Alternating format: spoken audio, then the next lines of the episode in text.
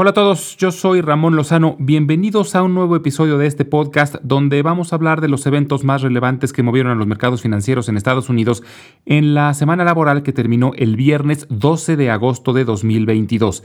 En la idea de la semana vamos a hablar sobre Disney y en la sección educativa vamos a hablar de insider trading.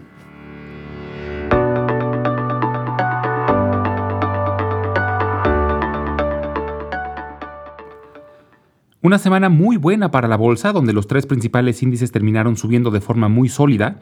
El Dow Jones subió el 3%, el Standard Poor's 500 el 3.1% y el Nasdaq el 3.3%. Esto marca la cuarta semana consecutiva con ganancias, cosa que no sucedía desde noviembre del año pasado. Y sobre todo es interesante que los índices se acercan a indicadores técnicos importantes, se están aproximando al promedio de los últimos 200 días, lo que posiblemente sea una resistencia, pero que si logran cruzar dará mayor confianza sobre la sostenibilidad del rally que están teniendo. Durante la semana, todos los sectores productivos terminaron en territorio positivo, liderados por las empresas energéticas.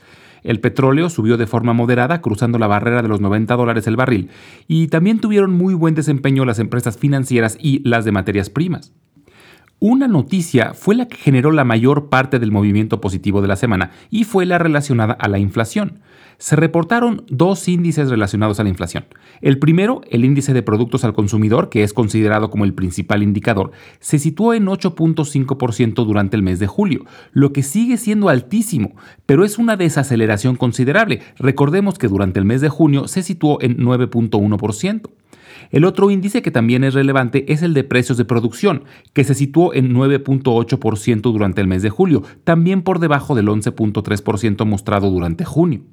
Entonces, aunque son números muy altos, da la esperanza de que ya haya pasado el pico de inflación y empiece a moderarse poco a poco.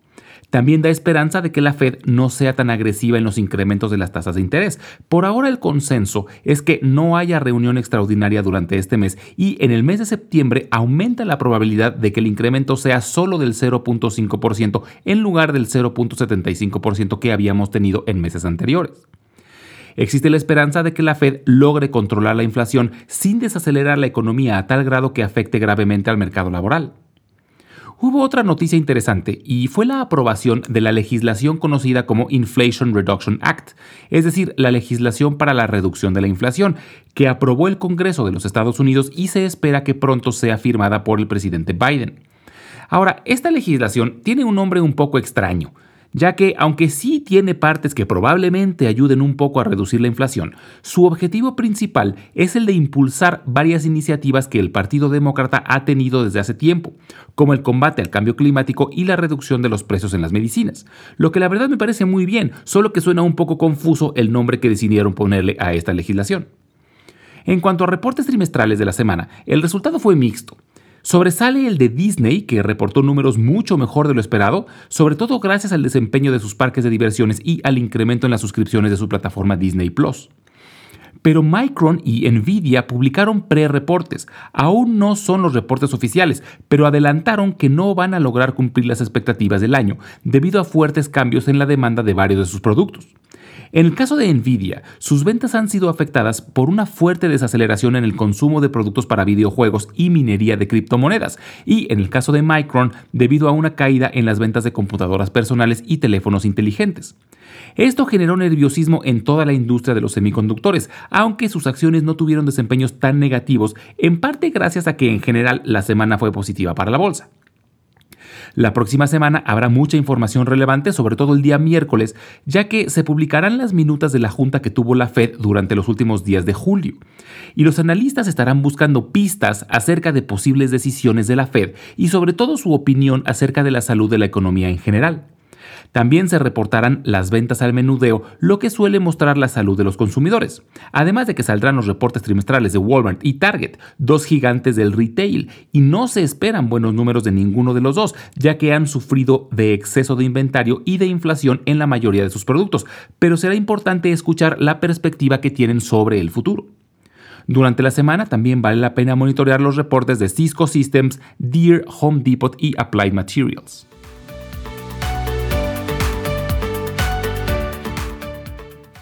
En la idea de la semana del día de hoy, vamos a hablar sobre The Walt Disney Company. Su símbolo es DIS. Disney es otra de esas empresas que no necesitan introducción, ya que es una de las marcas más reconocidas a nivel mundial, pero quiero hablar de algunas cosas que probablemente no sepan sobre Disney. La empresa fue fundada en 1923 por dos hermanos, Roy y Walt Disney, y su nombre original fue Disney Brothers Studio. Roy se encargaba principalmente de las finanzas y Walt se encargaba de toda la parte creativa de la empresa. Y en 1929, apenas seis años después de haberse fundado, Walt compró la mayor parte de las acciones de Roy.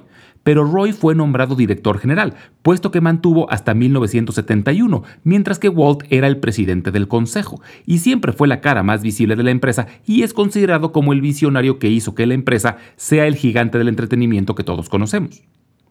Disney desde sus inicios fue pionero en el desarrollo de dibujos animados y en 1928 presentaron a Mickey Mouse, quien se convirtió en la mascota oficial de la empresa.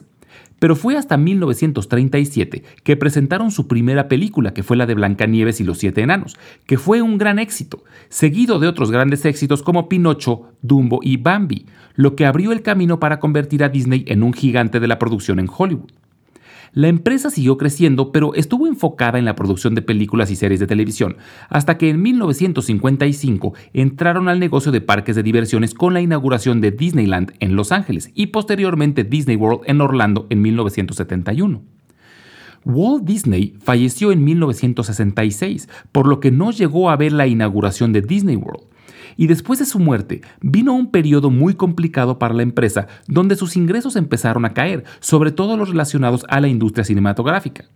Pero en 1984 empezó un periodo de recuperación con la entrada de Michael Eisner a la dirección general, etapa que se le conoció como el renacimiento de Disney y regresaron a producir películas muy exitosas como La Sirenita, El Rey León y Aladdin. Y después, en 2005, con la entrada de Bob Iger, crecieron de forma exponencial a través de adquisiciones como la de Pixar y Lucasfilm, además del lanzamiento de su plataforma de video bajo demanda llamada Disney Plus. En 2020, poco antes de que empezara la pandemia, el director de parques Bob Chapek fue nombrado sucesor y es el actual director general. Actualmente Disney es una de las empresas de entretenimiento más grandes a nivel mundial. Tiene en total 12 parques de diversiones, además de cruceros y parques acuáticos. Es dueña de una de las colecciones más grandes de contenido para cine y televisión, incluyendo todo el catálogo de Disney Animation, Pixar, Star Wars, Marvel y canales de televisión como ESPN, History, ABC, etc. Las acciones de Disney han estado en una montaña rusa en los últimos años. Sufrieron una fuerte caída durante los primeros meses de la pandemia debido a que tuvieron que cerrar sus parques de diversiones y cruceros, pero tuvieron una recuperación muy rápida gracias a su plataforma de streaming, ya que debido al encierro crecieron las suscripciones de forma exponencial. Sin embargo, desde finales del año pasado empezaron a retroceder de nueva cuenta y cayeron más del 50% de su punto más alto. En parte las acciones bajaron debido a un conflicto entre la empresa y el gobernador de Florida, lo que puso muy nerviosos a los inversionistas, ya que en Florida están los parques más grandes de Disney. Muchos cuestionaron el liderazgo del recién nombrado director Bob Chapek. Además, se generó mucha incertidumbre sobre el futuro de la plataforma de streaming, ya que algunos competidores como Netflix y Paramount reportaron un decrecimiento en sus suscripciones. Pero la semana pasada, Disney reportó números espectaculares. Sus ingresos subieron 26%, mucho mejor de lo esperado por los analistas. Mostraron ingresos récord en sus parques de diversiones y su plataforma Disney Plus sigue creciendo.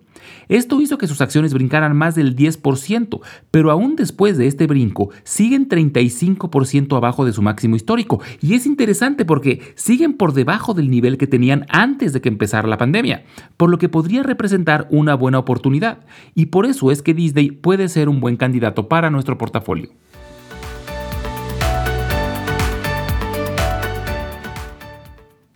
En la sección educativa del día de hoy vamos a hablar sobre insider trading.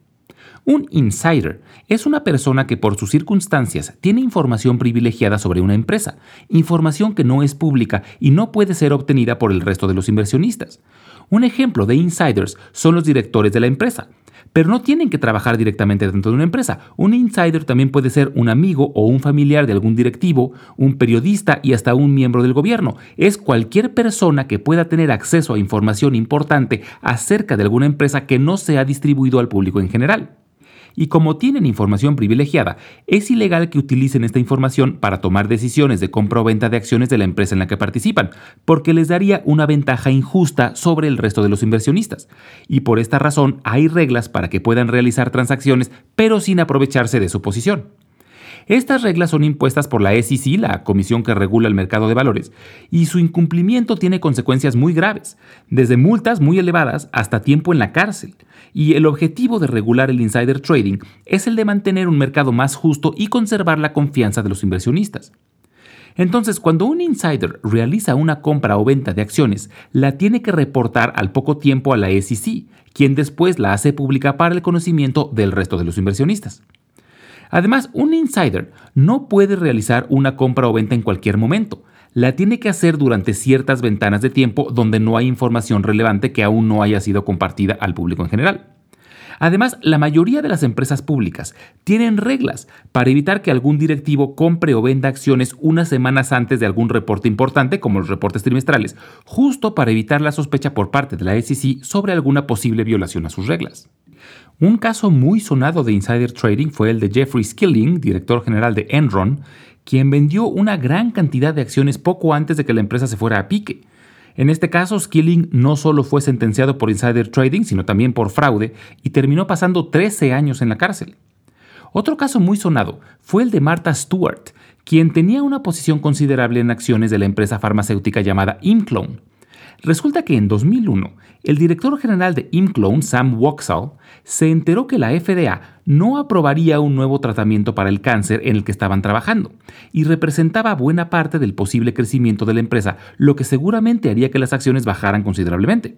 Pero el director general y su familia vendieron acciones antes de que se diera a conocer el fallo de la FDA. Y curiosamente, Martha Stewart vendió todas sus acciones justo un día antes del anuncio de la FDA.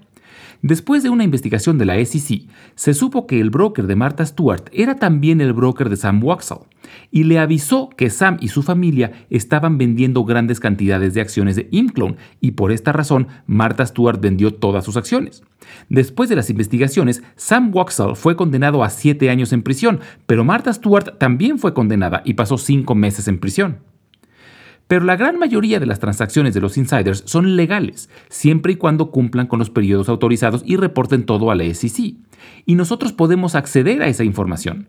De nuevo, usando como referencia la página de finanzas de Yahoo, si buscamos una empresa y nos vamos a la sección que dice Holders, podemos ver quiénes son los principales accionistas. Y hay una sección que dice Insider Transactions. Y ahí podemos encontrar todas las transacciones recientes que los insiders han hecho de esa compañía. Pero para mí lo más interesante no es cuando un insider vende acciones, porque como ya vimos, si lo hace basado en información privilegiada se puede meter en un problema grande.